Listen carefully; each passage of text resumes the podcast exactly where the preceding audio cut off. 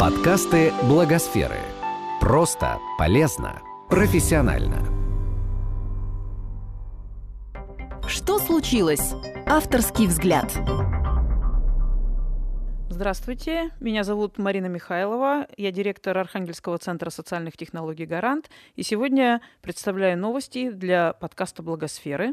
Итак, давайте начнем. Президент дал поручение по поддержке добровольчества и НКО. Правительству поручено утвердить план реализации концепции развития добровольчества в Российской Федерации до 2025 года, установить требования грантовым конкурсам для социально ориентированных НКО и создать информационный ресурс в таких организациях, получающих поддержку из бюджета – Кроме того, в поручениях идет речь о совершенствовании системы отчетности СОНКО и представлении им господдержки, такой, как для малого и среднего бизнеса. В соответствии с поручениями президента для чиновников будут разработаны обучающие курсы о деятельности волонтерских организаций и социально ориентированных НКО – Региональным властям поручено внедрять межведомственные программы развития добровольчества. В регионах должны открыться ресурсные центры по поддержке добровольчества, а кроме того должны быть созданы межведомственные советы по развитию добровольчества и социально ориентированных некоммерческих организаций. А, хорошая новость поскольку это очередной шаг в поддержке, государственной поддержке некоммерческих организаций. Но э, очень важно при этом, чтобы вся, при работе всей этой системы э, не было потеряно то, что уже создано и работает для некоммерческих организаций, и, для, и чтобы была возможность а, не создавать ресурсные центры или центры по поддержке добровольчества там, где многое уже создано. И, наверное, вот самое важное в, любой, а, в любом развитии системы государственной поддержки то, чтобы а, эта система не создавалась вновь, а использовала все то, что уже сейчас работает.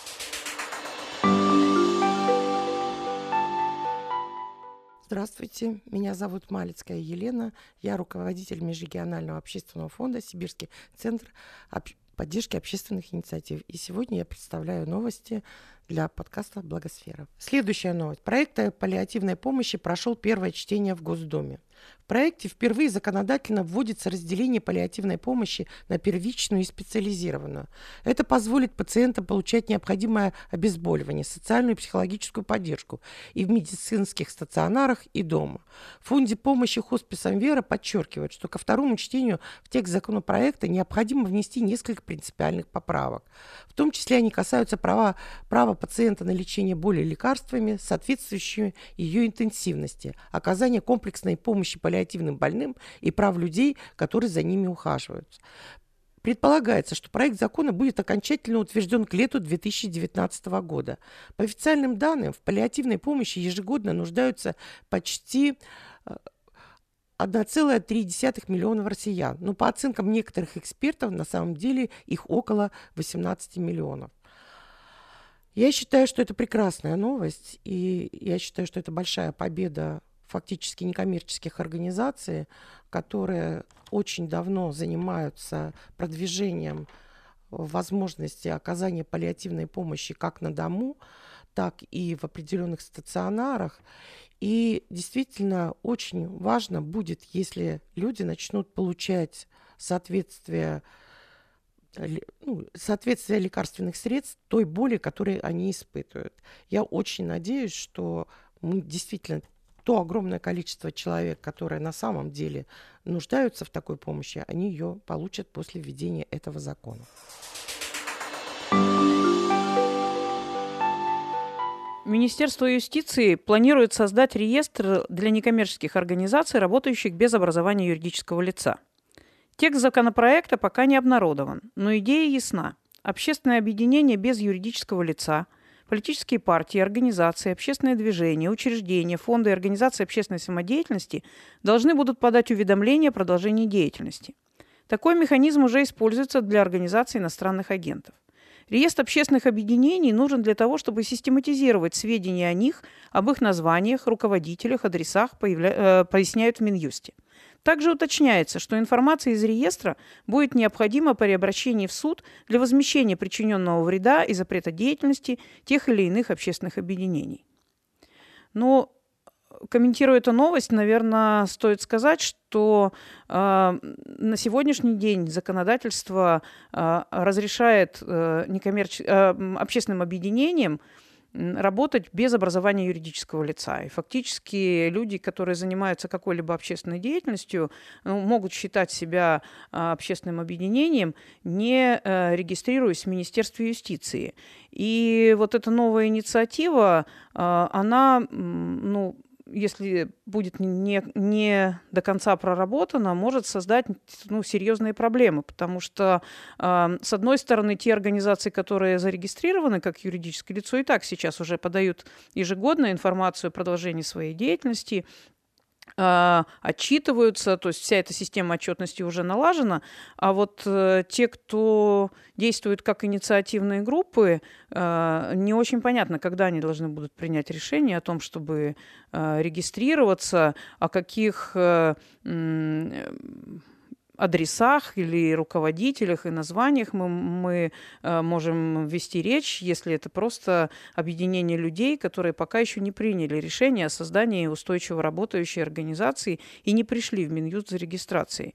И, конечно, такая инициатива, наверное, имеет под собой какие-то объективные э, ну, интересы и, может быть, позволило бы понять, сколько у нас таких объединений, инициативных групп действует и, и дала бы возможность с ними лучше сотрудничать.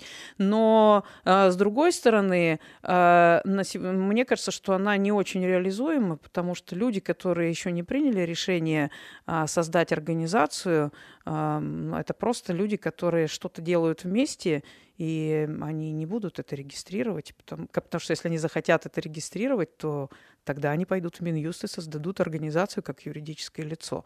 В общем, здесь еще, на мой взгляд, есть очень серьезно над чем подумать, и поспешные решения могут как раз навредить той самой развивающейся общественной активности, которой сейчас так много в регионах особенно. Объявлен конкурс лайфхаков для некоммерческого сектора. По итогам конкурса выйдет специальный сборник с фишками и лайфхаками некоммерческих организаций, преуспевших в привлечении ресурсов от частных доноров и регионального бизнеса. Авторы самых интересных историй получат приглашение на конференцию «Благотворительность в провинциальной России» в Москве. В фокусе конкурса успешный фандрайзинговый опыт в отдаленных регионах. Онлайн-сбор успешных практик ведет Архангельский благотворительный фонд развития сообщества «Гарант». Заявки принимаются до 15 февраля. Призываю всех действительно уч участвовать. Во-первых, это будет очень интересный сборник именно для того, чтобы понять, какая благотворительность, какой фандрайзинг, какие технологии у нас развиваются не только в Москве, но в самых отдаленных э, регионах нашей большой родины России.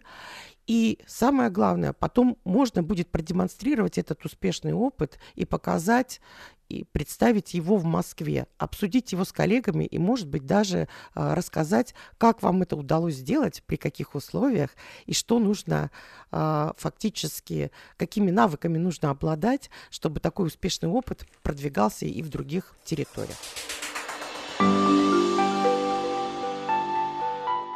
Создана электронная карта образовательных программ для российских некоммерческих организаций. По замыслу создателей, карта объединит информацию обо всех образовательных программах для сотрудников некоммерческих организаций. Размещать информацию на ней могут университеты, органы власти и местного самоуправления. Для этого достаточно заполнить специальную форму. Чтобы упростить поиск нужной образовательной программы, все сведения приводятся с привязкой к месту. В описании программ указана периодичность, объем часов, виды и направления и формы обучения, контактная информация – Ресурс разработан экспертами Форума Общественной палаты сообщества, Фондом поддержки и развития Российского государственного социального университета имени э, Поченка при участии региональных вузов. А, очень интересная идея, поскольку сейчас э, в России действует достаточно большое количество образовательных программ, но, а, наверное, здесь э, очень важно, чтобы инициаторы а, собрали действительно полную информацию о тех э, образовательных программах, которые действуют для некоммерческих организаций, и не фокусировались исключительно на программах, э, которые инициированы органами власти местного самоуправления или вузами, потому что большое количество интересных и крайне важных образовательных программ для НКО э, проводят сами некоммерческие организации. Э, при этом это как раз очень практически ориентированные программы, э, как правило, короткие по продолжительности, но очень насыщенные по содержанию, и эти программы ведутся реальными практиками. И, наверное, в первую очередь некоммерческие организации на сегодняшний день нуждаются не в таких академических образовательных программах, а в обучающих э, программах, которые ориентированы на практические действия, потому что э, до сих пор мы все-таки э, понимаем, что у некоммерческих организаций очень мало человеческого ресурса и очень много работы, которую надо делать. И несмотря на то, что я считаю, что очень важно учиться и очень важно получать новые знания, но я, как вот специалист некоммерческого сектора, искренне вот убеждена, что нам в первую очередь нужны практические знания и навыки, которые можно сразу же применять. Академические знания, безусловно, нужны, но они должны быть очень четко связаны с практикой. А, и мне кажется, что вот э, такого рода программы тоже должны быть представлены, их много.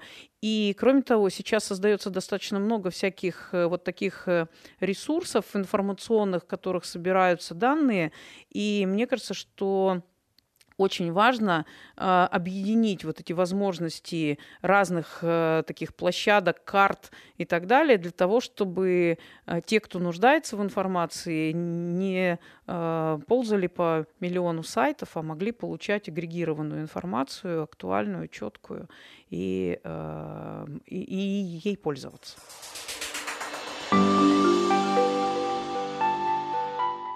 Новости сегодня для вас представили Михайлова Марина, директор Архангельского центра социальных технологий «Гарант».